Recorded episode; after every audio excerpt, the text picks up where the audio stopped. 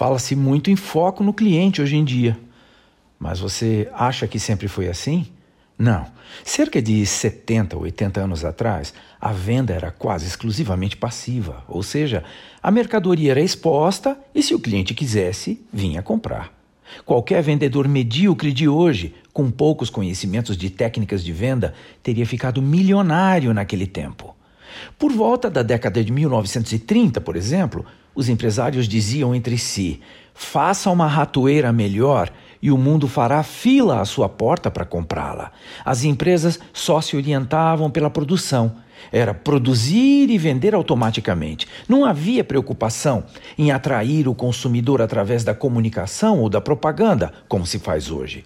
A concorrência era baixa e a venda garantida.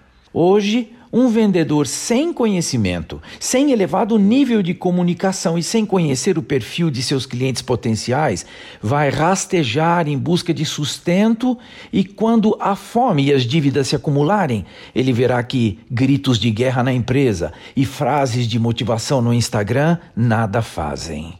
A mensagem que eu venho transmitir aqui hoje é a seguinte: vendedor, estude Aprenda sobre o seu produto, aprenda sobre o mercado, aprenda a se comunicar verbalmente e por escrito.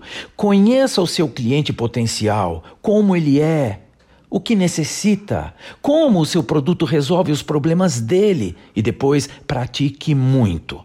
Isto é o que trará resultados. Pare de pensar na sorte e de que a culpa dos seus fracassos é do destino ou da sua fé. Não é só de motivação que você precisa, mas antes de tudo, de conhecimento.